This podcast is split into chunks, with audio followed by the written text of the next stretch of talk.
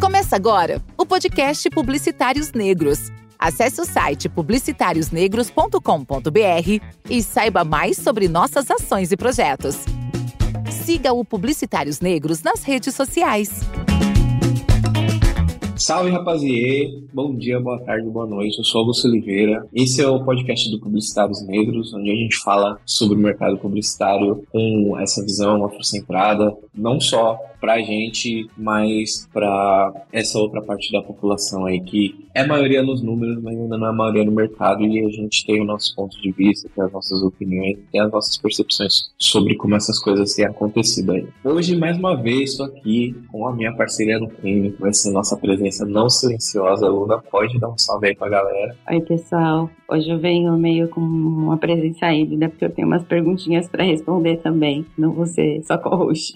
Vamos aí. E aí, né, seguindo as tradições que se criam nesse jovem podcast, ao invés de fazer, né, como sociedade e trazer, né, os, os símbolos e os significados aí para as pessoas dar, né, ao invés de deixar as pessoas se apresentarem e dizerem que elas são, aqui a gente faz diferente. Então, por ordem de timidez, do menos tímido o mais tímido, podem se apresentar, dizer quem vocês são, seus interesses. E aí é uma coisa, né, para quem trabalha com talent acquisition e recursos humanos em geral, né, essa dinâmica de se apresentar é muito comum, né? Aí vocês ficam à vontade, podem se apresentar por ordem de timidez mesmo. Por ordem de timidez. Eu vou começar aqui, já que você falou de RH, que é a minha praia. Eu sou a Cintia Pessoa, eu já venho trabalhando em RH há uns 18 anos mais ou menos. Já passei também por agências de publicidade, já passei por trabalho hoje com bens de consumo. Basicamente, meu propósito de vida é esse, é trabalhar próximo de profissionais. Toda empresa aí precisa de ser humano, de pessoas para poder fazer acontecer. E todos os projetos que eu estou envolvida aí tá sempre pautada em gestão de pessoas. Bom, eu sou a Georgia,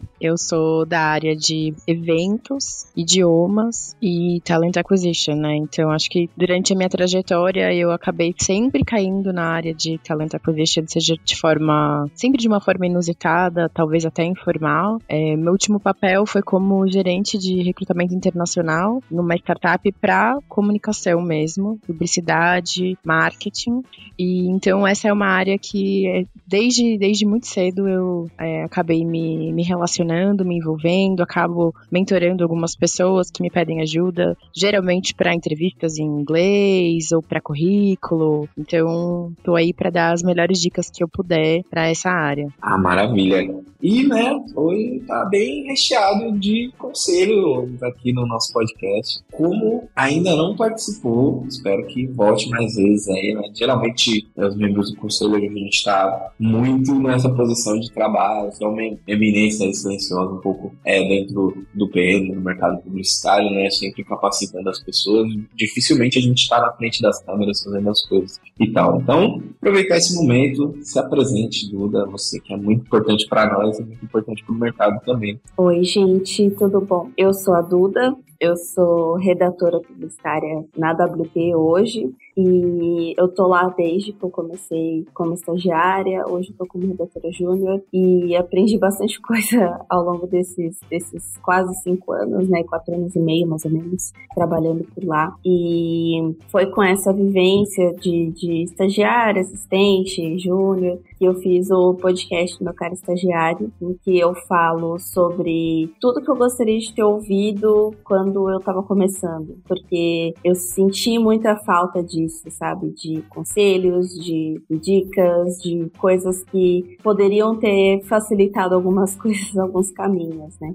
E também muito conversando com, com colegas meus, né, com as pessoas que também estavam nessa, nessa fase da faculdade, nessa fase de busca por estágio, que eram sempre as mesmas necessidades, sabe? E, e foi a partir disso que eu construí e que eu vi que, que eu podia ajudar algumas pessoas através do podcast, né?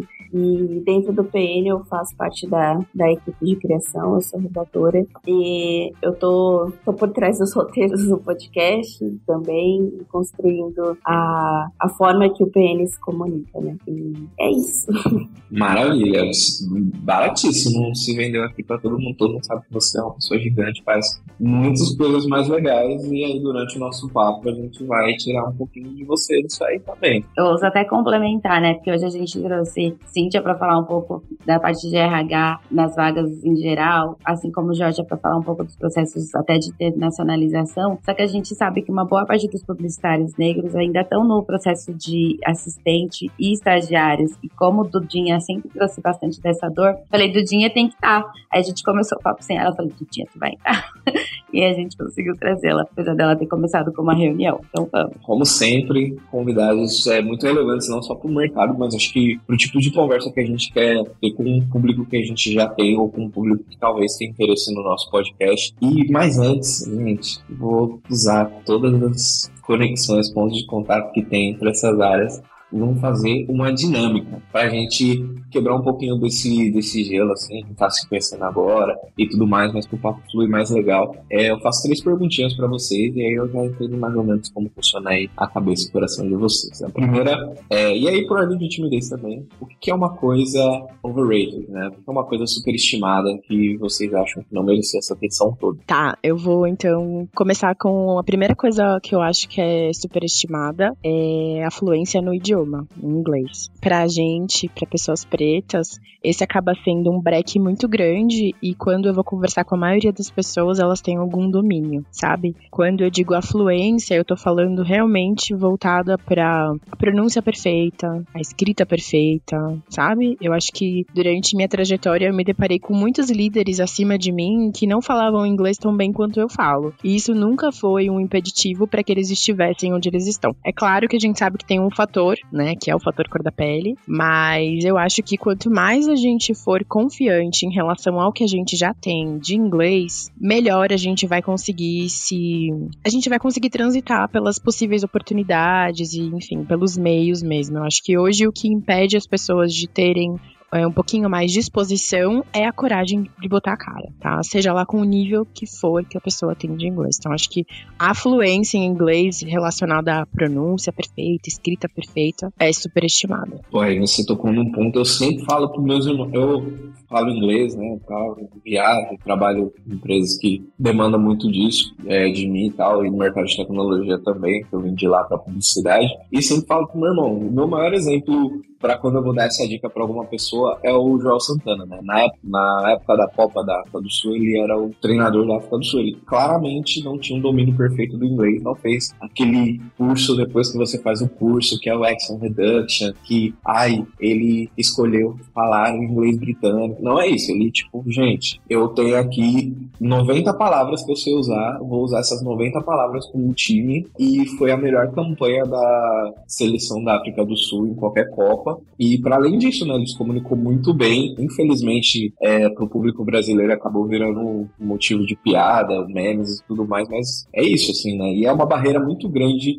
que às vezes é imposta pra gente, mas às vezes é imposta pela gente também, né? A gente não tem o costume de apresentar uma habilidade quando a gente não tem domínio completo dessa habilidade no nosso currículo, seja quando a gente está falando no momento profissional, né? Eu queria só trazer um adendo que é esse, assim, eu acho que a gente precisa, precisa não, a gente pode se sentir mais confortável dentro do desconforto, né? Esse exemplo que você trouxe do Joel, ele é muito pontual, porque é isso, as pessoas fizeram muitas piadas dele, né? Mas lá estava ele fazendo um trabalho além, né, para além do limite dele, assim, se colocando numa posição diferente e que muito provavelmente expôs ele para o mundo inteiro, né, para outras oportunidades também. Então eu acho que ter essa coragem de se expor e não é, levar em consideração o que outras pessoas que não têm a mesma coragem de se expor estão falando sobre você é algo muito importante e muito poderoso para a nossa carreira e para a nossa vida como um todo, né? Cintia, é, agora você pode falar, não precisa ser mercado profissional, tudo mais Pode ser Sim. tipo, pô, eu fui ontem um restaurante de, de empanadas aqui no lugar onde eu tô viajando e, tipo, empanadas no Brasil, mesma coisa. Pra mim, não perdeu em nada. Então pode ser isso também, sabe? Ótimo, eu concordo demais com o que a Georgia trouxe e não tem como não trazer um pouco desse ponto de vista também, né? Eu acho que uma questão, me parece, tem uma questão superestimada, que isso é, é um fenômeno que atinge principalmente as mulheres, né? Quando tá vendo ali um anúncio de uma oportunidade ou tem um desafio acontecendo no ambiente, fala, putz, isso não é para mim. Porque tem uma história que eu escuto muito é, de talentos que é, ah, eu não tô 100% preparado, eu não sei 100% disso. Tipo, ninguém sabe 100% de tudo, ponto, né? É quase utópico achar que você vai saber 100% de tudo se você é um profissional júnior, pleno, sênior, diretor ou o que quer que seja, né? Então, tem um ponto aí, acho que é uma máxima que traz, tipo, eu tenho que saber tudo para poder encarar esses desafios. E isso atinge principalmente as mulheres, né? Ela fala, não, então eu dou um passo para trás. Homens, às vezes, têm essa tendência até, vai que vai, ah, não sei mesmo, mas deixa eu, deixa eu arriscar. Então, é um ponto que é, é, é, é superestimado mesmo isso, saber, não, então eu preciso estar 100% pronta para alcançar aquele objetivo ou para fazer aquela atividade ou me candidatar eventualmente àquele cargo. Não existe isso. O que existe mesmo, e é um ponto super importante para trazer aqui, é colocar vulnerabilidade na mesa e falar: olha, quero muito me desenvolver nisso, quero muito aprender isso, mas eu li sobre isso, estudei um pouco, mas eu nunca tive a oportunidade de pôr em prática. Então, por isso que eu tô aqui, para poder fazer essa atividade, fazer esse trabalho e aprender com isso e dar o meu melhor, porque tem esse passo da disposição, né? Então, é super estimado saber que você precisa saber 100% para poder fazer alguma coisa ou se candidatar a alguma coisa, né? Se arrisque, se coloque nisso, procure aí rede de apoio, uma liderança de confiança para poder te ajudar no caminho, sabe? E, e arrisca mesmo, só, só vai, porque no final vai aprendendo no processo, né? Vai se expondo numa situação para aprender num processo. Sim, até porque o mercado e o, trabalho é bem fluido, né? É, eu queria fazer uma contribuição aqui. Eu acredito que quando a gente tenta fazer melhoria nas coisas, é sempre superestimado como você pode empreender, como você pode mexer quando é numa empresa ou quando você pode fazer coisas novas. Às vezes você pode surpreender mexendo em coisas tão simples e a gente quer reinventar a roda, né? Às vezes é melhorando um processo que, que é um ruído, que é uma fricção. Às vezes é melhorando uma coisa que todo mundo vai lá e tem um problema. Eu sempre digo quando eu entro para fazer alguma coisa ou quando entra uma pessoa nova em algum lugar, eu falo, cara, pega seu bloquinho de anotações e anota, faz uma, uma, uma lista de o que o seu olhar não pode se acostumar.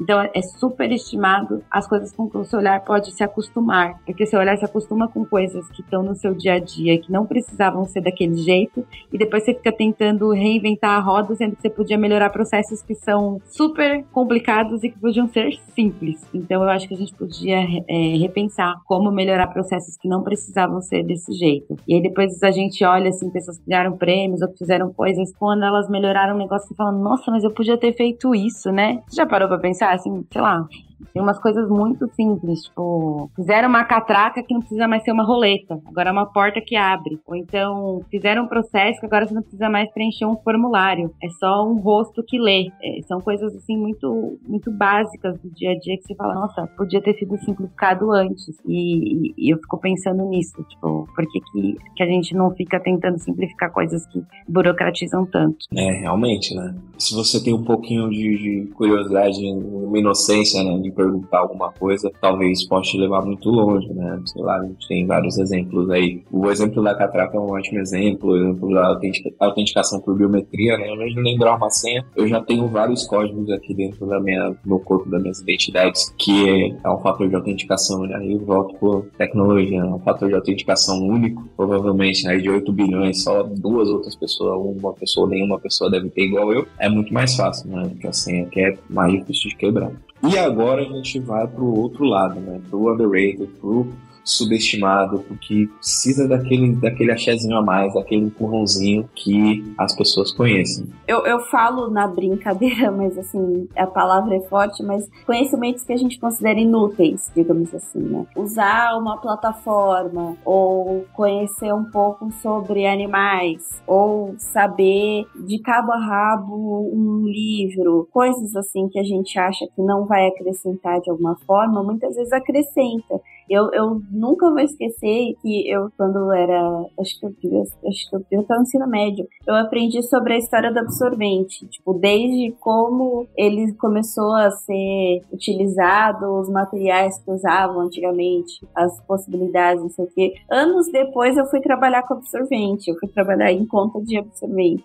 Então, tipo, a gente, a gente muitas vezes acha que algumas coisas não vão, não vão ser úteis, mas todas elas são de alguma forma, né? Então, eu sempre, sempre levo em consideração esses conhecimentos, assim, à parte, né? E quanto ao que é superestimado, eu acho que para quem tá começando, tá com tudo na ponta da língua. Assim, por mais que seja importante você saber muitas coisas, você se conhecer, você entender o que você quer e o que você não quer. Todo mundo sabe que você está começando, todo mundo sabe que você não está com tudo pronto, todo mundo sabe, principalmente quem está entrevistando. A pessoa precisa saber se você está afim de aprender, se você está afim de eh, se desenvolver, se, se você está afim de, de crescer, assim, sabe? Porque eu mesma dei, assim, muito de cara com, com coisas e querendo sempre muito acertar assim, nossa, quando eu era estagiária eu, eu queria estar tá acertando o tempo todo e, e, tinha vergonha de fazer pergunta ou de falar que eu não entendi ou de falar que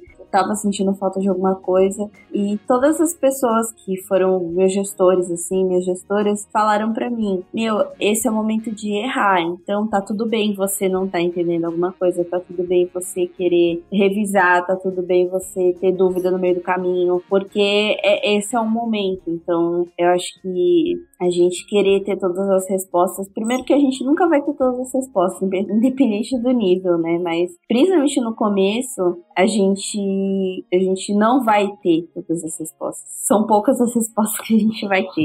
Então, é, acho que é, que é um pouco disso. Outra coisa que, que é, é subestimada, a gente demonstrar para as pessoas os nossos sonhos. De uma forma geral, assim, no, no, no mercado, as pessoas que a gente vai conhecendo, elas, elas muitas vezes podem ajudar a gente a realizar esses sonhos. Por exemplo, esse ano a gente teve o PN em Cannes e eu fui uma das pessoas que, que pôde ir para lá representar o, o PN e, e, fazer parte dessa, dessa mudança real, assim, né, do, do mercado, dessa abertura que o mercado teve para que a gente pudesse estar lá. E desde que eu estava na faculdade e que eu entendi o que era Cannes, eu entendi a importância de todas as possibilidades que rolam lá, assim, eu fiquei, caraca, eu quero estar lá, eu quero fazer parte disso, eu quero viver essa, esse momento. Várias vezes tiveram empecilhos, assim, sempre, putz, não vai rolar, ai, me inscrevi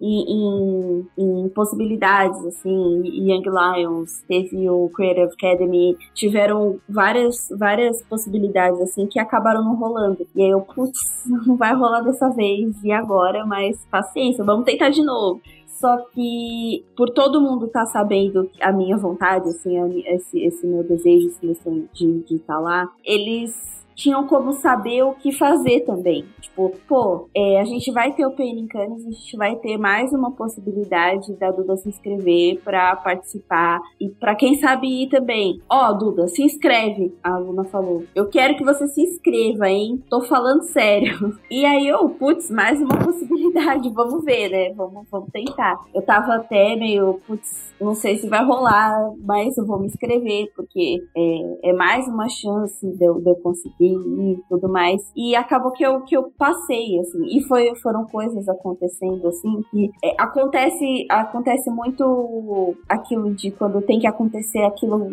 a, o universo parece que conspira a seu favor também, sabe? Tipo de é, quantas vezes eu, eu tive chances que acabaram não rolando, mas eu tive mais uma chance e aí rolou, sabe? Então, isso da, das pessoas à sua volta saberem a, os seus sonhos, saberem o que que você está disposto a, a, realizar, assim, é, também faz, faz diferença na, nas suas conquistas, porque sempre vai ter alguém que vai poder te ajudar, que vai poder te dar a mão, que vai poder fazer parte dessa, desse crescimento, dessa construção, sabe? Só quero fazer um parênteses, que por conta disso, a gente, como, enquanto conselho, não virou júri, a gente pegou um júri de fora, que foram os patrocinadores. E Luna, já que você terminou aí, pode começar isso. Underrated. Cara, tem uma, uma boa provocação. Eu fiz, eu tenho feito várias entrevistas, né? A gente tá nos processos seletivos de estagiários pro PNs, assistentes, e eu acho que vocês vão concordar comigo. As pessoas subestimam o poder de você pesquisar sobre um lugar onde você quer entrar. Cara, você quer entrar num lugar? Pesquisa sobre ele é tão frustrante quando você vai fazer uma entrevista com uma pessoa e você vê que ela não sabe nada sobre o lugar. Você olha assim e fala, cara, você realmente acha que faz sentido você estar tá aqui? Porque a pessoa às vezes sabe o nome errado, não sabe quando começou, não olhou nada, assim, e, e parece dar a sensação de que, você, que a pessoa está gastando o tempo dela e o seu. Eu não sei vocês como vocês sentem para continuar as outras etapas do processo seletivo, mas eu fico ali assim, ai, continuo com essa pessoa, não continuo com essa pessoa, porque assim, o, o nosso, nossa dedicação é voluntária, né? Eu, eu, juro que eu fico pensando quanto que essa pessoa vai continuar ali fazendo de graça quando ela não teve nem a primeira imersão, que é dedicar 30 minutos dela para dar uma olhadinha na história do PN. Então, eu acho que é uma coisa que elas é, poderiam dedicar um tempo a mais. Não subestime isso, gente. Gaste um tempinho. É um ponto bem interessante. Recentemente tava fazendo uma parada assim, aí, pô, você vai dar uma olhada. É, é um sinal de que você tá interessado em fazer as coisas, né? Volta pra uma conversa que eu tive com a outra pessoa que tava trabalhando junto e falei, mano, olha pra esse slide. É, esse slide parece que você passou 10 minutos fazendo esse slide, parece que você se dedicou assim, porque as outras pessoas elas também, além da percepção de um trabalho bem feito, do que está escrito ali e tudo mais, elas têm uma percepção do, do, seu interesse sobre as coisas, né? Se você tá ali só, tipo, ah, pô, não sei, não sei, eu fui lá, apertei tudo, tem o Easy Apply lá no, no, no LinkedIn, é só mesma bala, mesma marcha, tudo, tá certinho, meu currículo já tá salvo. É, se você se dedica né, naquilo, a dedicação, interesse, né, transparece né, em todas as suas ações. E saber mais sobre as coisas também é um ponto de você, às vezes, você, pô, essa empresa aqui fez um negócio que eu não gosto, não quero mais. Aí você vai esperar quatro etapas do processo para descobrir isso, né? Ou no meio da entrevista você, tipo, pô, falou aqui uma coisa que eu não li na descrição da vaga, ou que eu não li no site da empresa, que às vezes vai contra os meus interesses. Eu tô nem falando princípios, tô falando interesses mesmo. Tipo, sei lá, às vezes tem lá um range salarial, que a gente vai falar depois, mas às vezes tem lá um range salarial e tá fora do, do que você acredita que seja do seu cargo. E você tá lá fazendo uma entrevista de feliz, seguindo a marcha. Mas quero saber de vocês também. Eu vou aproveitar esse gancho, né? Porque eu, eu acredito que, junto com o que a Luna trouxe, eu sou uma mulher de candomblé, então eu acho que uma coisa que é subestimada é o poder desse preparo do ebó mesmo, sabe? O poder do ebó, o poder desse. Quando eu digo ebó, eu tô falando do preparo no contexto como um todo. Então, pô, você tem uma entrevista, meu, acorda mais cedo, foca ali no, no exatamente no que você quer comunicar, na sua imagem, é, quais são as palavras que as pessoas não podem deixar de ouvir sobre você, qual a impressão que você quer deixar. Eu acho que a gente subestima muito o poder do planejamento, né? Do preparo que antecede aí qualquer grande oportunidade de encontro que pode vir a trazer uma oportunidade. Acho que às vezes a gente tá tão acostumado, e tô falando muito por mim mesmo, a gente tá tão acostumado às vezes a ir na marcha automática, né? Que a gente às vezes não faz aquele segundinho de não. Essa empresa, eu vi que tudo deles é azul. Cara, vou usar um lenço azul. É uma comunicação, assim, muito sutil, mas é um lenço azul, sabe? Ou, de repente, você... É, a, a grande concorrente da empresa usa vermelho. Não posso usar nada vermelho. Então, eu acho que tem uma série de coisas sutis, tanto na comunicação visual, na comunicação verbal, que quando você se prepara, como a aluna trouxe, você trouxe, é, dá uma olhada lá no site, quais são as palavras que eles mais utilizam? O que, que, que é muito repetido ali, né? É, então, esse preparo, eu acho que ele é subestimado. E subestimado porque a gente tá no, na marcha automática mesmo, assim. Mas é algo que é um ponto que pode trazer muitos benefícios pra gente, o preparo. Eu concordo demais com isso, sabe? Mas eu, eu percebo também que a gente tá num, no meio, né, que exige que a gente seja acelerado o tempo todo. Por isso que eu volto sempre falando muito sobre autoconhecimento, né? O que, que me move, o que me satisfaz, qual é o meu propósito de vida. Então eu vou ler sobre essa empresa, vou ler sobre essa instituição para ver se conecta comigo. Né? E aí começar a fazer algumas escolhas também, né? De, de, de entender se faz sentido para mim, isso não faz, isso eu gosto, isso, isso não gosto. E aí a gente tá no meio que as pessoas falam, vai lá e faz, mas a pessoa nem pergunta por que eu tô fazendo, por que eu tô me candidatando, por que, que eu tô buscando, e separar um pouco, né? Isso é um pensamento estratégico também, né? Então, às vezes, putz, não me identifico tanto com essa empresa ou com essa instituição, mas seria tão importante para mim trabalhar lá, por quê? Porque eu vou conseguir me expor a uma situação, porque eu vou estar tá ali, é, é, vou receber né, um, um, valor em relação a isso. Então, deixa eu ver o que eu posso usar de melhor que eu tenho ali, por mais que não seja meu alvo principal, mas como eu posso usar ali como um meio para eu poder alcançar lá na frente, né? E não ficar nessa relação muito mais é, superficial. Então, esse é um ponto importante de visita, de entender aí o que busca, o que quer, o que quer no curto, no médio, no longo prazo, e entender o que, que essa instituição, esse lugar pode te oferecer. Para além disso, o que eu percebo, muita rapidez também, né? Então a pessoa nem para para pensar muito o que ela quer, o que ela faz, então ela acha que, ah, deixa eu ir rapidão aqui nesse processo seletivo, nessa conversa que vai dar tudo certo. E no final, ela literalmente se prejudica nesse processo, né? Porque muitas vezes eu falo, nossa, que superficial isso. Então, é um processo super importante mesmo de reflexão daquilo que quer, aquilo que busca, que pode sugar. E uma coisa é certa, a aluna trouxe esse ponto, né, de processo seletivo, de vaga e tudo mais eu posso imaginar também o desgaste dessa pessoa, né? Ela pode estar fazendo naquela mesma semana cinco entrevistas, oito entrevistas. Então, olha o nível a mais que tem ali de desgaste, ainda mais se ela é uma pessoa negra. É um nível a mais ali de se colocar, de se esforçar e tudo mais. Então, coloca, escreve, anota aquilo que te faz bem, aquilo que te reenergiza, aquilo que te faz bem, para que num processo seletivo, numa conversa, você se dê bem mesmo, colocando a sua verdade ali, entendendo se na contrapartida a empresa também recebe, sabe? Por isso que essa importância de estar sempre lendo, estar sempre estudando, sempre se aperfeiçoando, entendendo o seu melhor. Porque também processo seletivo é treino, né? Quanto mais você faz, quanto mais pessoas você conhece, mais repertório você vai ganhando e vai pegando traquejo, vai pegando jeito também de poder passar o seu melhor e passar também a sua verdade, né? A gente percebe na hora, né? A gente de RH percebe na hora quando a pessoa às vezes coloca ali um personagem, coloca ali uma coisa, né? A gente percebe, não tem jeito. Então, se manter firme naquilo que você quer, naquilo que você acredita, faz toda a diferença.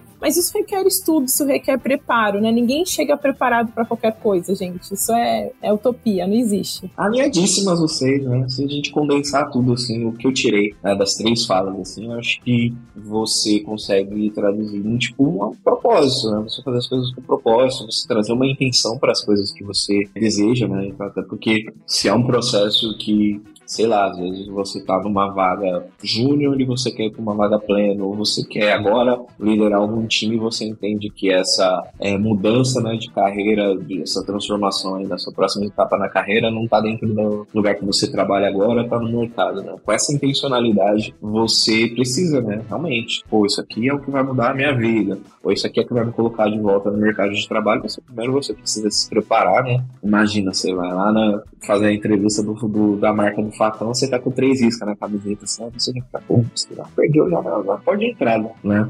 E quando você vai falar, você já, tipo, por mais que você, pô, hoje, essa semana fiz oito entrevistas, e aí você, oh, bom dia, a pessoa dá aquele bom dia desanimado, de quem trabalhou o dia inteiro, até porque fazer esses processos é um trabalho, né? Então você tem que colocar energia de trabalho nas coisas, né? Você quer as coisas assim. Eu tenho um irmão que é marombeiro, treina todo dia, ele é, vive no 220, ele vive com essa energia. Assim, a gente ah, umas coisas estão tá acontecendo. E aí, tudo que ele faz é com essa energia, assim. Então, as coisas tendem a dar certo porque ele é uma pessoa muito intencionada, assim, né? Ele vai, ele pula na bala das coisas que estão acontecendo. Assim. E pra gente fechar essa, esse momento, né, que a gente está se conhecendo, já tá vendo que alguns, já temos alguns pontos de contato aí que estamos super alinhados eu queria que vocês trouxessem um conhecimento, alguma coisa para a comunidade, uma informação aí que vocês têm acesso e gostariam que mais pessoas tivessem acesso também. Já que deu essa, vamos falar, gente. Brasil, alguns lugares que tem água muito massa. Poucos lugares do mundo tem água tão boa quanto o Brasil. Assim. Então,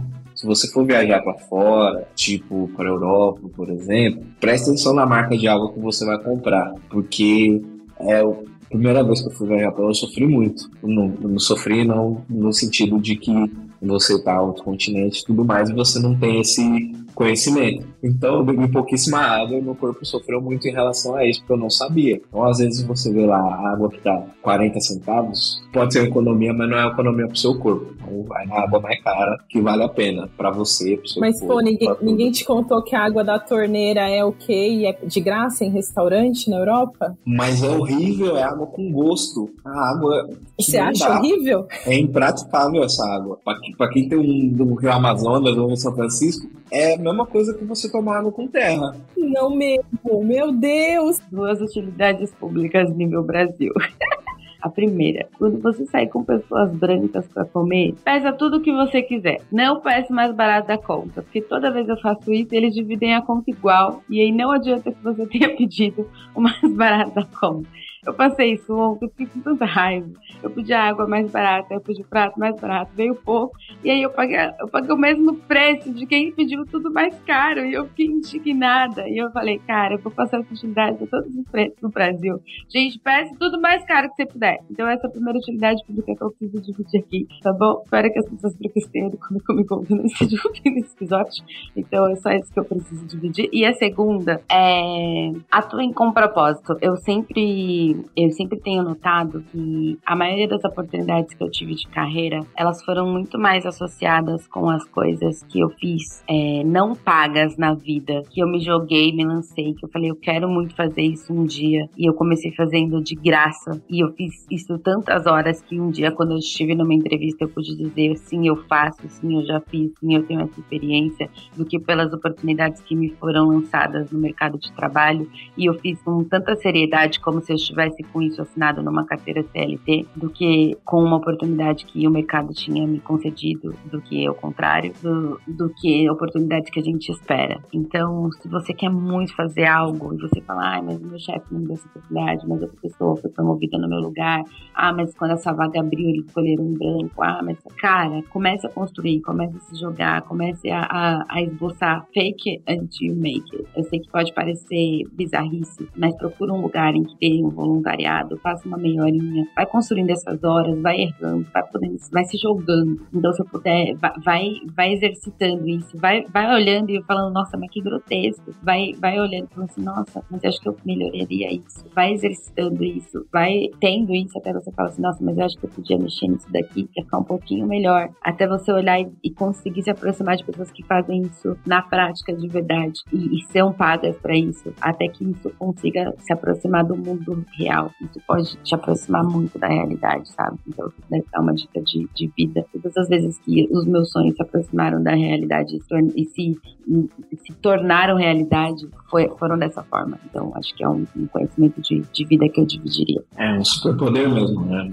Recentemente tive um papo sobre cultura. Eu falo que cultura é o nosso superpoder. Né? Então, as coisas que a gente faz, elas crescem muito. Assim, a gente ia esperar para trazer isso no nosso papo, mas as coisas que a gente faz fora do trabalho trabalho, a gente está falando do mercado de comunicação, mercado que é tão diverso, no, não no sentido de diversidade de pessoas, né? A gente sabe que tem algum, algumas deficiências ainda, né? Reflexo da, da sociedade, então as pessoas que estão na posição de poder não se parecem com a gente, em sua maioria e tudo mais, mas é, o que a gente faz, o que a gente realiza, nossas horas de voo e várias outras coisas, elas são um ponto de, de, de contato, assim. E trago vários exemplos, assim, eu prefiro falar de mim, porque aí se falar das pessoas eu posso pegar alguma coisa errada, mas todos os meus outros projetos paralelos, seja com podcast, seja com música, seja com produção cultural, são o meu diferencial dentro do, do, da publicidade. As pessoas, as conexões que eu fiz através desses lugares garantem que eu tenho um olhar diferente, que as pessoas têm que pagar o dinheiro, elas vão pagar pelo, pelo que elas não sabem, e elas também vão pagar pelo que elas não viveram. Então o diferencial é sempre esse, né? Bom, dois pontos eu quero trazer. O primeiro é fazer networking, e parece óbvio, né?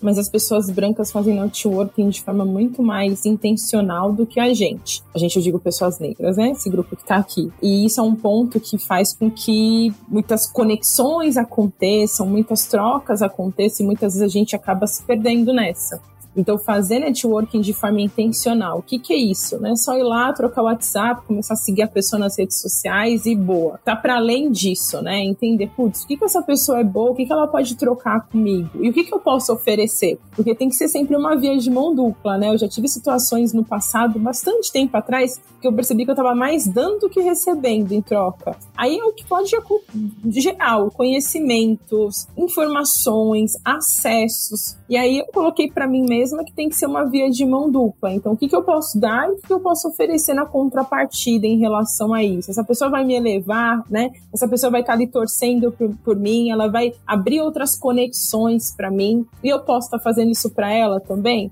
Então, esse é um ponto importante, porque tudo está passando muito rápido. Então, quando a gente valoriza esses relacionamentos, que é trocar um café, às vezes, seja ele virtual, seja ele presencial, se colocar à disposição para poder apoiar, ajudar e abrir caminhos, sabe? Eu, eu, eu tenho é, frutos que eu colho até hoje de relações que foram construídas há sete, oito anos atrás. E é um contato que está vivo, não é melhor amigo, né? Pode ser se vem aqui na minha casa eventualmente para alguma coisa, mas é uma conexão genuína mesmo que fala, putz, isso aqui vai ser bom para mim, pensando no futuro, pensando no agora e essa pessoa tá me fazendo bem. Então fazer esse networking de forma intencional, eu, eu, eu, eu ouso dizer que salva vidas mesmo numa situação que pode estar acontecendo, contar com essa pessoa, tá? E eu tenho outra, mas acho que eu esqueci. Ah, lembrei. o outro é seja gentil com você mesmo. A gente tá sempre muito ocupado e aí eu não tem como não destacar 2023, foi um ano que me parece tá todo mundo bastante cansado, bastante esgotado, né? E tem aquela analogia do próprio avião, né? Coloca a máscara em você para depois colocar na pessoa que tá ao seu lado. Então, às vezes a gente quer ser multifuncional para fazer tudo e resolver tudo e não tá nem dormindo direito, comendo comendo direito, falando com a família, com as pessoas que você ama. Ou estando sozinho, né? Que às vezes tem pessoas que querem se reenergizar estando sozinho, estando de boa tal. Então lembrar de ser gentil, porque muitas vezes a gente é gentil com o outro, a gente é educado com o outro, a gente é cortês com o outro, mas esquece de ser com a gente. É, então, de novo, vou falar de autoconhecimento. Isso que eu falo, autoconhecimento salva, né? Então entender aí como você tá, se tá se cuidando aí, corpo, mente, espírito, né? Relações humanas, se você tá em, ao redor de pessoas que te fazem bem, fazendo algo que te faz bem. Se não tiver um dos campos aí da roda da vida, não estiver necessariamente tão bem, coloca uma energia também, coloca um prazo para poder melhorar, porque a gente é sempre tão gentil e tão atencioso com os outros e a gente esquece às vezes as nossas necessidades básicas, né? Então, esse é um, é um ponto que eu aprendi depois de um tempo. Eu não aprendi novinha a ser gentil comigo. Eu aprendi há relativamente pouco tempo e é algo que eu sempre tento compartilhar com quem está no meu entorno. Eu acho que um conhecimento, assim, que é, que é um pouco aleatório, mas que eu acho que é, que é legal, assim, é conhecer, entender um pouco melhor sobre culinária de uma forma geral, assim. Tanto a parte de, de gastronomia quanto a parte de confeitaria. Porque é, é, é tudo, é, é tudo uma química, assim. Então é muito interessante quando você vai um pouco mais a fundo e aí você vê que, putz, esse bolo aqui não deu certo porque eu não coloquei a medida certa de óleo, ou porque eu coloquei ovo a mais ou ovo a menos ou a farinha não tava muito boa. Ou, por exemplo, uma coisa que eu acho super da hora, assim, é porque bolo Red Velvet, ele. O, o receita original de, de, tipo, sem ser, sem contar com corante. A gente usa uma redução de beterraba para poder deixar ele vermelho. Só que essa redução de beterraba, ela só funciona se a farinha tiver uma alcalinidade específica, se tiver um ácido junto, que no caso é o iogurte, e se você usar o bicarbonato também. Então, assim, a combinação disso tudo deixa o bolo vermelho e fofinho. Só que, por exemplo, uma vez eu fui tentar fazer e eu fiz sem toda essa parte, eu só considerei o, o a redução de beterraba para fazer e o bolo não ficou com cor nenhuma. Eu usei um bolo de caixinha e o, a redução de beterraba. Não adiantou nada, ele não ficou nem rosa, ele ficou branco. Então, você considerando todas essas coisas, todas essas etapas para fazer o bolo, é muito legal, assim. Então, é um conhecimento que eu indico para as pessoas. Tu ia trazer um conhecimento meio aleatório, assim, que não é nem aleatório, não é nem aleatório, acho que é uma coisa que tá bem, bem é, em voga atualmente, que é o fato de que o Sol é uma estrela que tem um ciclo de 11 anos, né? Que tá é, atingindo agora em janeiro de 2000, entre janeiro e setembro do ano que vem, o seu ápice, né? Porque nesses, 11, nesses ciclos de 11 anos, o Sol tem um ápice de, de atividade. E aí essa atividade influencia diretamente na gente, influencia nos nossos aparelhos eletrônicos, no GPS, influencia no nosso corpo, né? Então, é isso, o, o Sol, ele vai, ele, durante, durante toda a, a vida do Sol, ele vai ejetando massa, né? E de, em direção à Terra. E aí, essa, esse índice de massa varia de dentro desses 11 anos. E a gente tá chegando no ápice do ápice. Então, ano que vem vai ser um ano que a gente vai ter vários impactos em relação à atividade solar, seja em afetar a GPS, afetar o movimento dos animais, porque os animais têm aí seu, a sua própria, seu próprio GPS. Então a gente vai ver uma série de atividades diferentes no ano que vem. Então, esse é um conhecimento que eu queria trazer, né? Sobre o Sol, porque eu gosto muito de astronomia e eu acho que às vezes a gente tá muito focadinho aqui e tá esquecendo de olhar para o que tá fora e perceber como isso influencia a gente, né? Porque, querendo ou não, o Sol influencia muito na maneira como a gente interage aqui na Terra. A mesma coisa a Lua, né? A Lua com, com as marés, o Sol e a Lua com as marés marés e a gente é água, né? 80% água. Então, acho que olhar para fora, basicamente, nos ajuda também a entender que nem todos os nossos desequilíbrios são só nossos. Eu acho que a gente lida com uma série de fatores, né, externos, naturais, emocionais, psicológicos, familiares, enfim, que influenciam no nosso bem-estar, equilíbrio e na maneira como a gente se sente. Então, esse era o conhecimento aí aleatório que eu queria trazer. Nada aleatório, na minha opinião, nada aleatório. Eu lembrei num dia que eu descobri o que, que era o sol de verdade. Eu era criancinha, tá assistindo o Rei Leão e o Pumba cuspiu fatos, que só uma bola gigante de gás. O Timão fez piada dele lá tudo mais, mas é a realidade. E afeta a gente, afeta como a gente se comporta. Voltando aí nos lugares que não tem sol, geralmente as pessoas que não tem sol, não, só aparece por menos tempo. E tem uma influência menor aí sobre a, a natureza, sobre a fauna e até sobre a, flora, né? Geralmente as pessoas são mais reservadas, né? As pessoas talvez até mais individualistas. E nos outros lugares onde o sol bate mais forte, que não é o nosso, que é o nosso caso aqui, o pessoal se abraça, troca uma ideia, cumprimenta com um beijinho no rosto e tudo mais, né? Tipo, conheço várias pessoas também que passam por transição de carreira e que estão começando no mercado, mas a pergunta é sempre a mesma, que bate na cabeça, no coração das pessoas, é como que começa? Tô de olho nessa vaga, tô de olho nessa área, por onde que a gente começa isso aí, esse, esse é, relacionamento com essas oportunidades profissionais? E aí vocês podem responder é, seguindo os critérios aí de, de timidez. Ah, eu quero ouvir a Cintia primeiro. eu quero ouvir.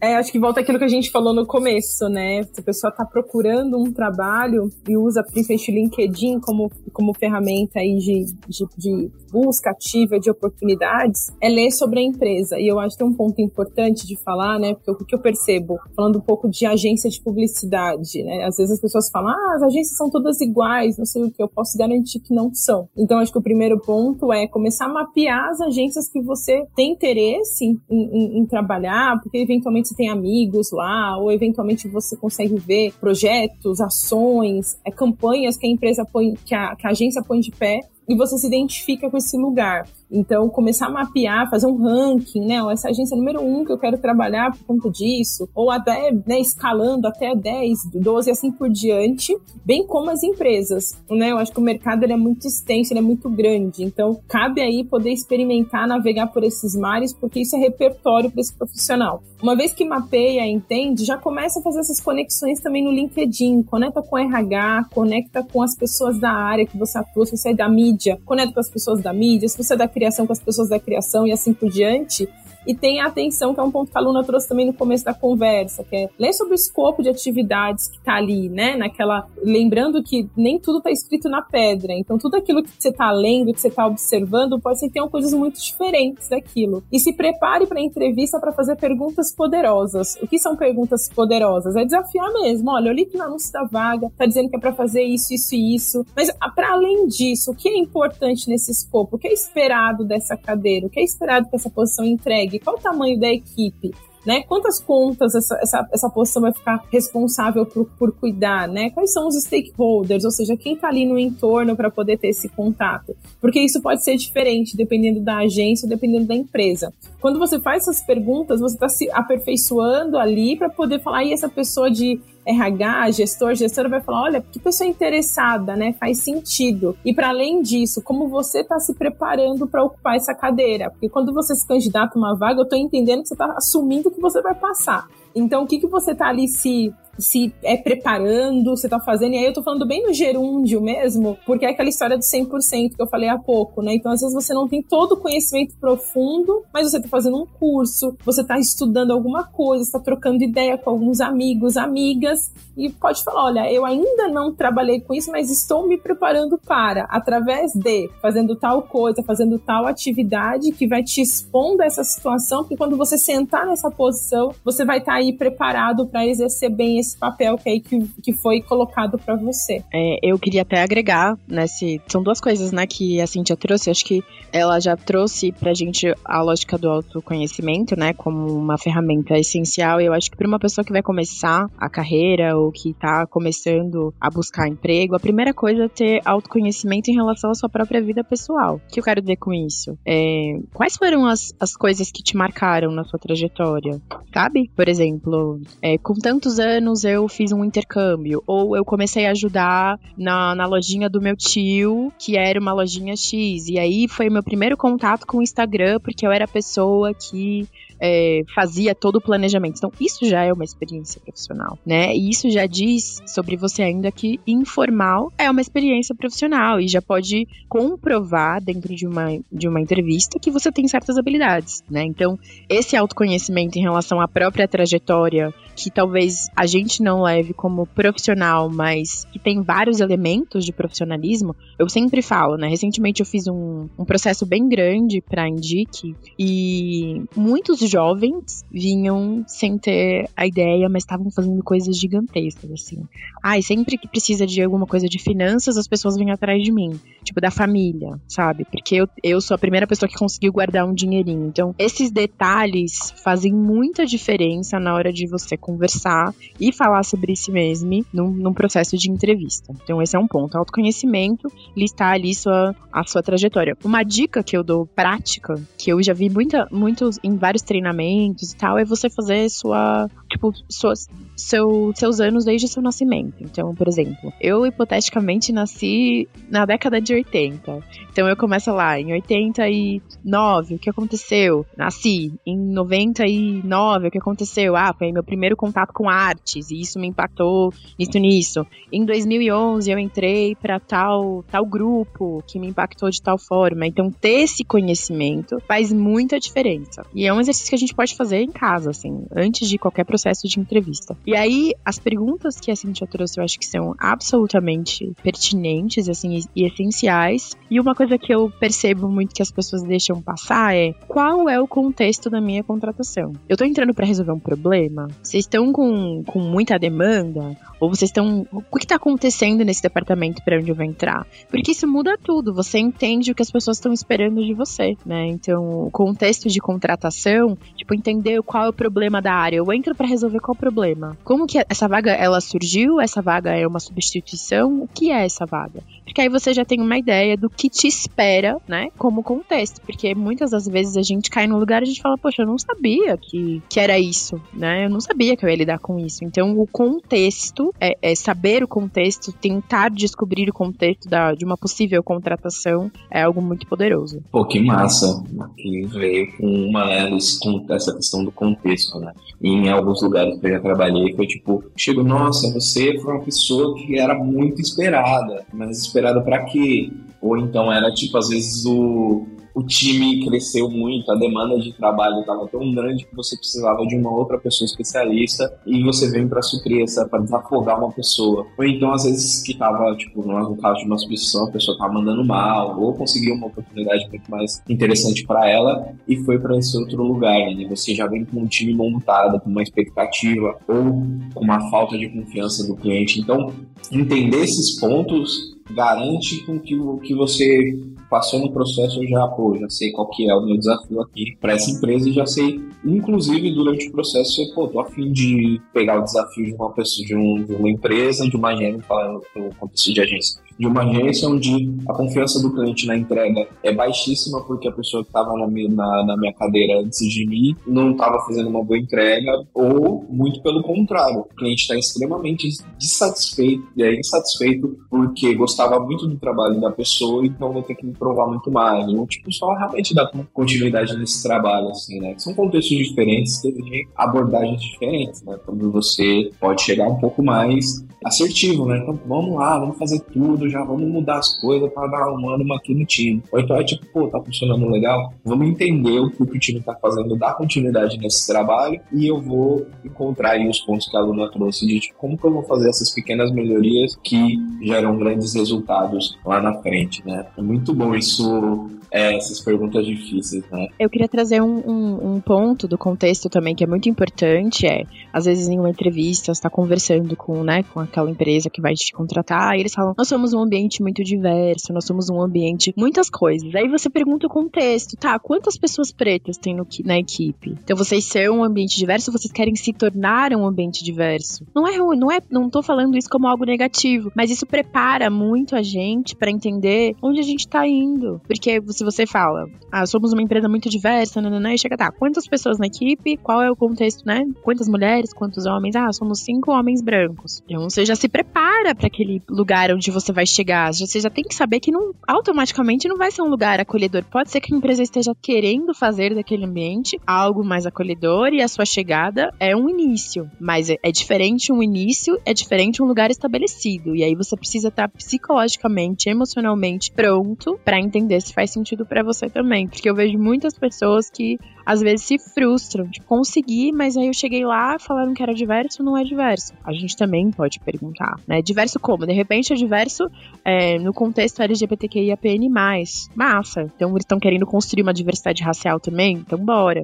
E saber que às vezes é, ser esse unicórnio, né? Essa pessoa preta que chega primeiro nesse contexto de diversidade, às vezes gere uma expectativa de que você seja o grande bastião da diversidade que vai trazer essa diversidade em vários aspectos. E aí a gente precisa saber, eu quero isso. Porque às vezes a gente se torna, né? Quando a gente chega num lugar que não é diverso e a gente chega como aquele que é o primeiro, há uma expectativa generalizada de que nós sejamos as pessoas que vão instituir, trabalhar para, contribuir para uma diversidade. Só que esse não é o escopo da vaga. O escopo da vaga é Instagram, supostamente. Como é que eu vou fazer Instagram e vou fazer diversidade? Você pode fazer se você quiser. É o que você quer. Então, ter clareza do contexto ajuda a gente a não ter surpresas desagradáveis ali naquele princípio em que a gente se frustra, né? Quando a gente não tem é, noção do que tá acontecendo de fato. É, realmente, né? E aí a gente volta para aquele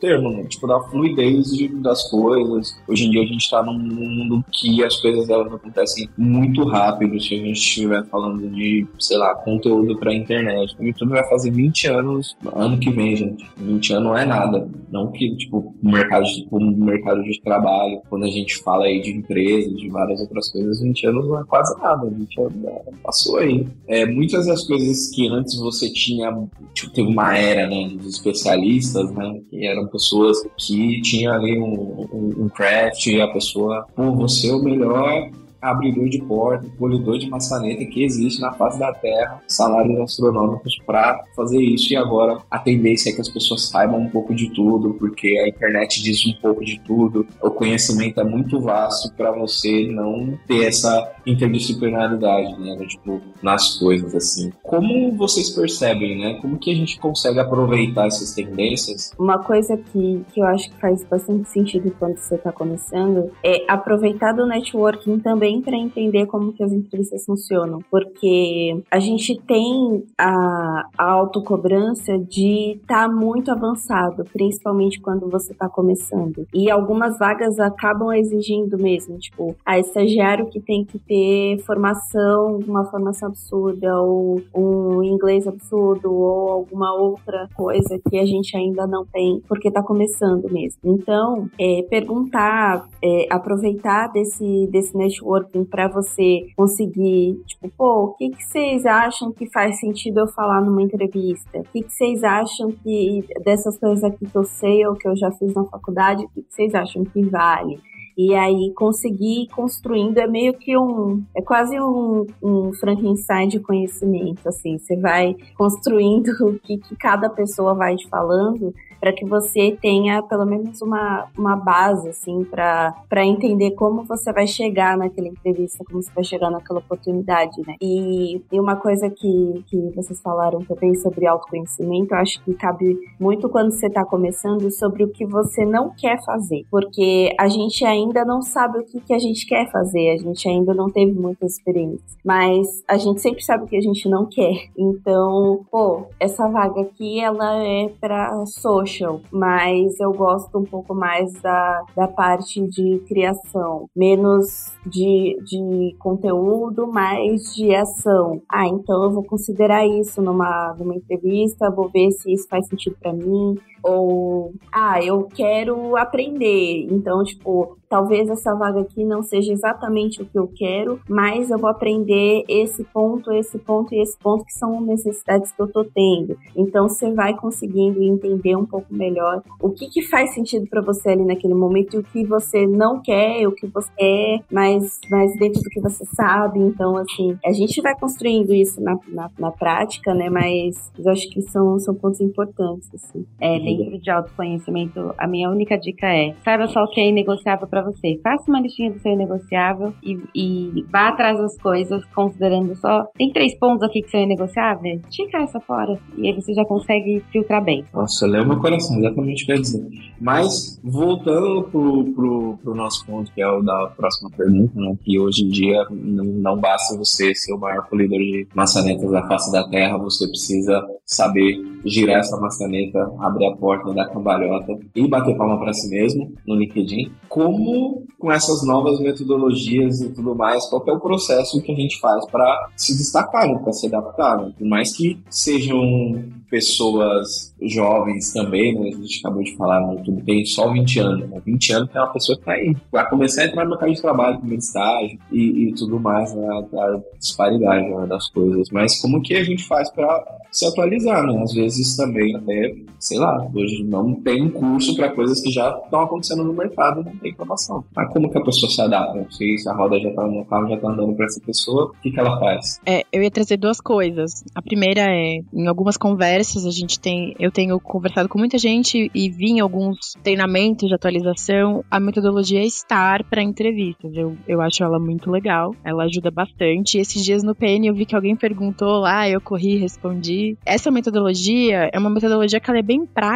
né? E ajuda a gente na hora de responder perguntas sobre habilidades específicas, né? STAR vem de situação, tarefa, ação e resultado. Então, utilizar essa metodologia para comprovar que você tem uma habilidade ou para demonstrar que você já desenvolveu alguma, alguma tarefa relacionada com o que está sendo perguntado no, na entrevista te ajuda muito. Então, situação, vamos supor, você coloca que você é uma pessoa que consegue resolver conflitos, então, boa em resolução de conflitos. Então, se você é boa em resolução de conflitos, você precisa trazer um exemplo de um conflito que você resolveu de forma é, eficaz, né? Então, qual foi a situação? Qual foi a sua tarefa dentro desse, dessa situação, né? Qual foi a ação que você executou para resolver esse conflito e qual foi o resultado, né? De forma prática. Então, é, se você colocou algumas coisas específicas no seu currículo, saiba como embasá-las com fatos. Né? Fatos de coisas que aconteceram durante sua trajetória.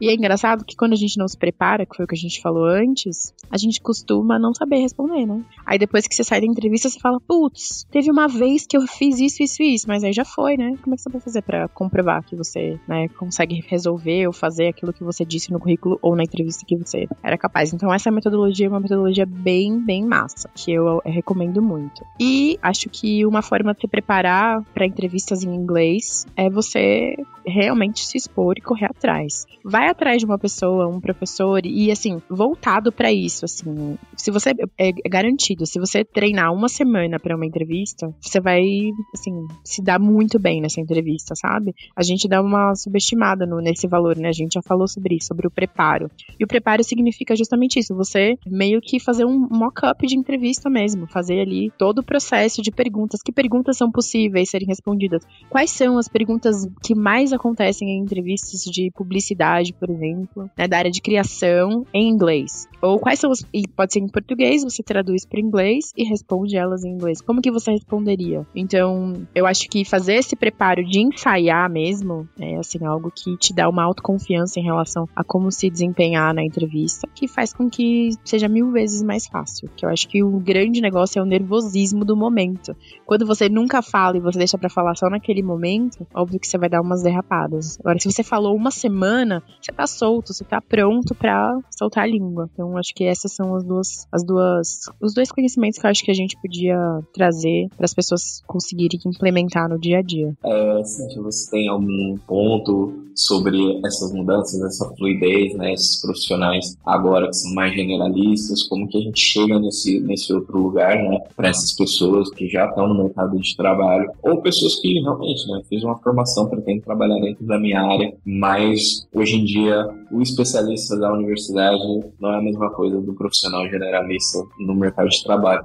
Como que a gente lida com isso? É, basicamente, quando a gente fala de alguma mudança de carreira e tudo mais, todo mundo parte de algum lugar. Então, se hoje, por exemplo, eu sou uma profissional de recursos humanos e por algum motivo eu quero ser uma profissional de comunicação, eu tenho alguns passos para poder voltar e entender como eu faço para ser uma profissional melhor de comunicação. Então, não quer dizer que eu vou fazer uma mudança lateral, pode ser que eu dê um passo para trás para depois eu dar um passo para cima. Isso pode acontecer e tá tudo certo. O ponto é ter clareza daquilo que eu almejo, quais são os pontos que eu posso abrir mão, quais os pontos que eu posso, né, seguir em frente para poder dar tudo certo e poder fazer esse ajuste de rota. Quando a gente fala aí de profissionais que estão no mercado e querem fazer algum tipo de movimentação, seja ajustar, de, mudar de carreira ou mudar de empresa, segmento, é muito importante poder fazer essas anotações, entender também quais são seus inegociáveis, né? A gente falou um pouco sobre isso agora há pouco, sobre os inegociáveis, aquilo que eu não abro mão. E aí isso passa por dinheiro, isso passa por localização, isso passa por escopo de responsabilidade. Uma vez eu participei de uma conversa que uma pessoa colocou assim, essa conversa tem um ano, um ano e pouco, e trouxe um é bom é, esse exemplo aqui eu acho bem interessante trazer, no sentido de eu só trabalho se for em home office. Essa conversa foi há um ano atrás porque a gente estava num outro cenário há um ano atrás, né? Não, porque se quer me pagar para eu ir pro lugar, eu só vou se for para ser home office, né? Olha que situação complicada que você acaba colocando ali a empresa, o gestor, a gestora, porque quer a sua mão de obra e quer entender o que, que você está disposto a abrir mão e o que você está disposto pensando na sua carreira a desenvolver. Porque às vezes você vai estar numa empresa que vai colocar essa condição de você ir quatro vezes por semana, cinco vezes por semana, três vezes por semana. Então entender quais são os pontos que você quer colocar e, putz, é uma empresa importante, é uma movimentação de carreira que é importante para o meu crescimento, vai valer a pena ir quatro vezes por semana dentro desse cenário. Deixa eu ver o salário, deixa eu ver o pacote de benefícios, porque do jeito que eu tô aqui, a minha configuração tá para trabalhar duas vezes por semana em casa e a empresa tá trazendo outra condição. Qual é o cargo que vai ser ocupado? Qual vai ser a linha que vai ser, sabe, conduzida? Então, nesse sentido, é importante entender o que você quer, o que é importante para o desenvolvimento e como que essa empresa pode colocar. Vou dar outro exemplo. Se a pessoa fala, não, para mim é fundamental trabalhar 100% em home office. Aqui nesse eixo Rio-São Paulo, né? São Paulo, que é o que eu estou. Tá difícil encontrar uma empresa que trabalhando 100% em home office. Eu conheço pouquíssimas. Não dá para dá pra contar em uma mão ainda sobra dedo. Então, é nesse sentido de falar, hum, então vou ter que aqui me ajustar, talvez pensar aqui em algum lugar, porque para mim é importante trabalhar nessa empresa, que ela tá localizada nesse, nesse lugar, porque lá eu vou me desenvolver, lá eu vou crescer e vou trabalhar lá pelo menos alguns anos para eu poder me desenvolver nessa área, que é uma área que eu não tenho conhecimento ainda, mas a empresa me contratou e quis apostar no meu potencial. Então, quais são os pontos da gente acabar não sendo tão radical nesse sentido de ser tão é, inflexível e entender como a empresa pode apoiar, sabe, nesse processo de desenvolvimento. Então, a gente sempre volta também nessa parte do autoconhecimento, né? Entender aquilo que é importante para mim, aquilo que a empresa pode me oferecer para que eu possa fazer essa mudança e que seja coerente com aquilo que eu acredito. E aí eu tô falando de um nicho, né? Tô falando aqui de pessoas que muitas vezes estão em São Paulo. Aí a gente tem pessoas também que estão em outros estados, que quer assim alçar, quer crescer em desenvolvimento. A gente sabe que em outros estados, falando um pouco de agência, a representatividade é um pouco menor, né? Menos agências tendo. Então, você está disposto também a passar uma temporada em outro, outra cidade ou não? Quero ficar aqui com isso faz sentido eu ter um salário dessa forma, um pacote de benefícios dessa forma e talvez trabalhar em uma agência ou uma empresa que realmente flexibiliza isso, né? Então pensar que às vezes não é 100% de responsabilidade da empresa atender todas as suas necessidades. Afinal, uma empresa tem muitos funcionários, muitas vezes não vai conseguir atender a necessidade de todo mundo, mas é que ponto também o que você quer pensando no futuro da sua carreira e como você flexibiliza isso. Isso passa por salário, isso passa por mobilizar a pessoa que faz sentido vir para São Paulo ou outros estados, sabe? Quando a gente fala de trabalho, qual tipo de conteúdo é, vocês absorvem, vocês recomendam, né, dentro dessas coisas também? Falando com é, o Aquiles, né, que é um dos fundadores aí do PM também, a gente trouxe algumas outras referências, falei de um filme muito legal que me fez pensar um pouco mais na publicidade, que é Boomerang, é um filme muito interessante, é o primeiro filme com um orçamento grande, feito para pessoas pretas, por pessoas pretas, é protagonizado pelo Ed Murphy, é muito massa, então foi um filme que me fez olhar a publicidade um pouco mais de carinho. Mas quais são os materiais, conteúdos que vocês absorvem, lugares onde as pessoas podem buscar conteúdo, não só relacionado a trabalho, assim, né? Mas coisas que são edificantes mesmo. Da hora de vender seu jabá. É o seu momento, Duda, agora, tipo, pô, eu, eu mesmo escuta aqui o podcast, meu cara sabe. Então, é a hora. Ai, gostei da sugestão. Então, sim, gente, escutem o podcast, meu cara estagiário, falando assim de, de vender o jabá. Assim, como, como eu disse um pouquinho lá no começo, eu sempre senti essa necessidade de trazer esse apoio, de ter esse apoio, na verdade, quando se está começando, porque tinham muitas perguntas que eu não tinha resposta, assim. Então, por exemplo, como eu sou da criação, quando eu estava na faculdade eu não tinha, é, eu não sabia que eu tinha que ter uma pasta, não sabia que eu tinha que ter um portfólio porque tem muita coisa que não falam pra gente, né? E, e que a gente não tem nem muito esse, esse empurrãozinho para construir um portfólio. Assim, a gente, ah, usa os seus trabalhos. Tá, mas como? Onde que eu coloco? É para fazer um PDF? É para fazer um site? É para, sabe, tipo, como? Uma coisa assim, currículo. É, eu tinha um currículo, mas falavam, ah, a gente não pede currículo para criação, a gente pede portfólio. E aí eu, putz, e agora como é que eu faço? E aí agora é, é, tem muitas vezes que, sei lá, tem algumas vagas específicas que eles pedem currículo e aí eu, putz, eu não tenho um currículo, peraí. E aí eu vou e aí eu repenso muitas coisas também, porque a gente tem que estar tá sempre sendo adaptável, né, para as coisas conforme as coisas vão, vão mudando. Né? E para terminar esse episódio maravilhoso, acho que esse foi um dos meus favoritos até agora. Assim, sou uma pessoa muito direta, muito sincera, não fala essas coisas à toa. Eu queria saber as dicas de vocês. É, aquela dica que aqui já foram. Eu tava no, no paralelo, eu tava conversando com a Paloma, foi, foi muitos nuggets, assim, de muitos ourinhos. Aqui já tá, tipo, uma mina de ouro de, de, de coisas, assim, pra mim, já sou uma pessoa que está no mercado, imagina para tentar começando, ver todo esse conhecimento, todas essas informações relevantes, mas eu queria que vocês, tipo, dessem aquela dica que é a dica, o discurso do, do Denzel Washington no filme de esportes que ele participa, assim, que ele fala que motiva a pessoa e o time vai lá e ganha de mil a zero. Ah, eu acho que tem um ponto aí de não, não perca a sua identidade no meio desse processo. Acho que a gente tem tanto, a gente quer sempre tudo o tempo todo, a toda hora, a qualquer preço, mas toma cuidado para não se perder, porque é muito fácil se perder. É muito fácil você ir numa vibe do outro, que o outro falou para ser não sei o quê. Ah, uma coisa que eu percebi muito forte quando eu cheguei em agência, que foi em 2020, uma pessoa me falou assim: essa tava bem acalorada, né? Eu acho que ela tava saindo da empresa. Não, porque fulano me colocou aqui, você acredita que isso tá acontecendo comigo agora? E era uma pessoa sênior, tá? Aí eu falei, como assim fulano te colocou aqui? Esse é o meu estilo, assim. Enquanto RH, eu sempre desafio muito meus clientes internos, quem tá no meu entorno. Você não é bom no que você faz, você precisou que alguém te colocasse aqui para você fazer esse job, né?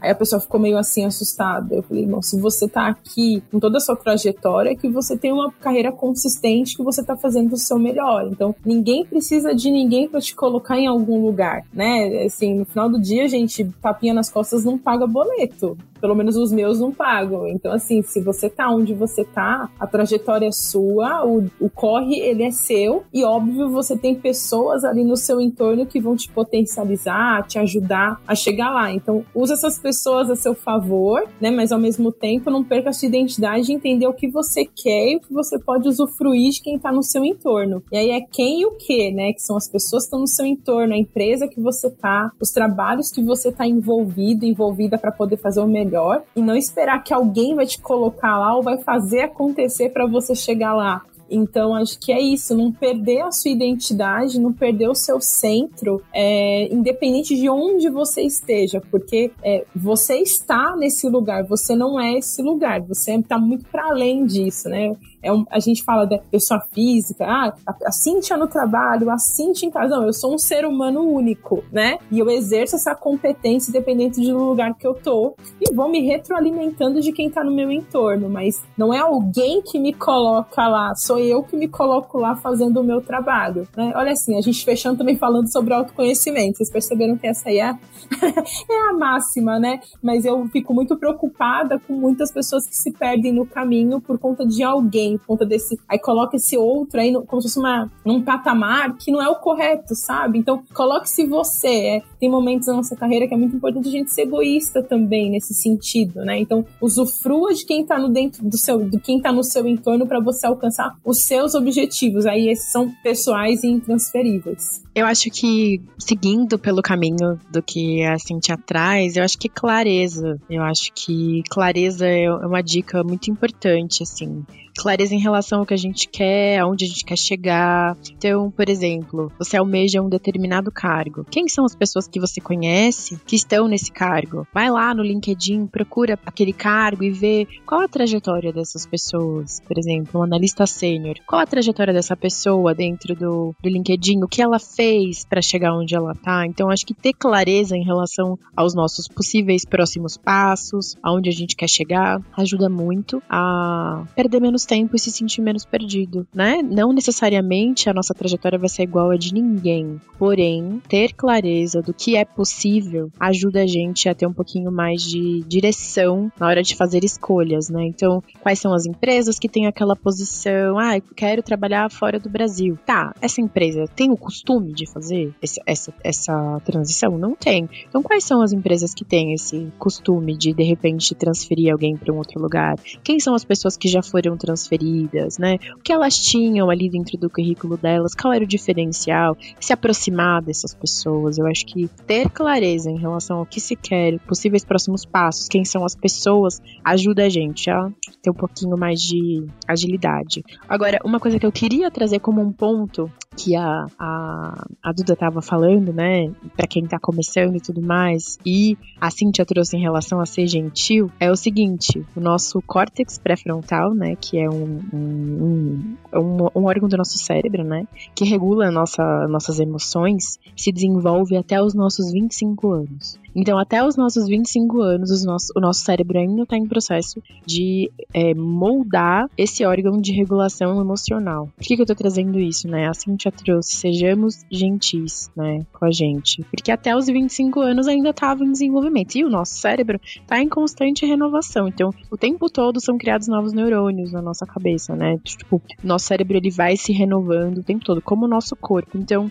é, ser gentil com a gente, porque a gente, por mais que a idade e a fase adulta seja, seja algo que a gente acha que tá há muito tempo, né? Supostamente a gente começa a ser adulto com 18 anos. Não é bem assim que funciona, tá? Então vamos ser gentil, é, ser mais calmo e entender que o começo é esse caminho mesmo de, de desafios e desconhecido. Acho que era isso que eu queria trazer. Se você tiver a oportunidade de escolher, se tiver a oportunidade, escolha, escute, escolha que te esquenta o coração. Seja uma contribuição de algo, de alguma forma. Gente, alinhadíssimos, sem discordar até o final do episódio.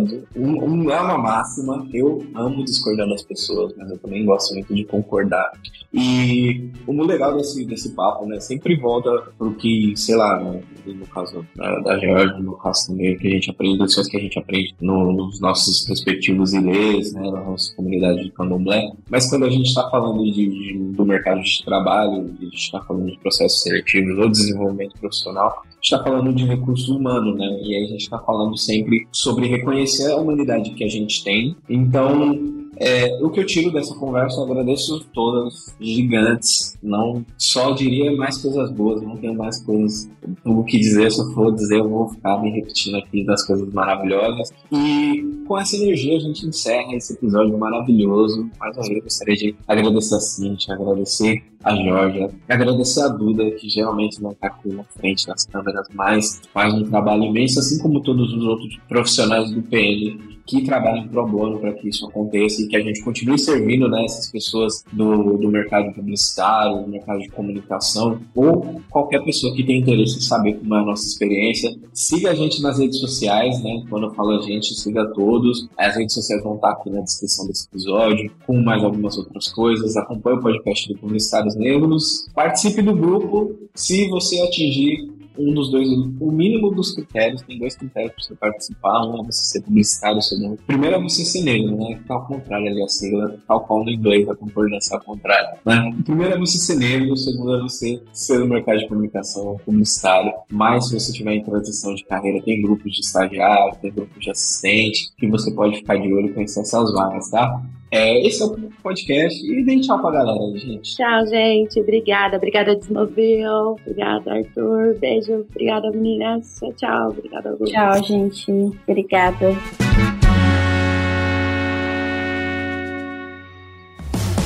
Mais um episódio produzido por Edsmóvel Audio Network. Soluções criativas para o áudio digital e podcast.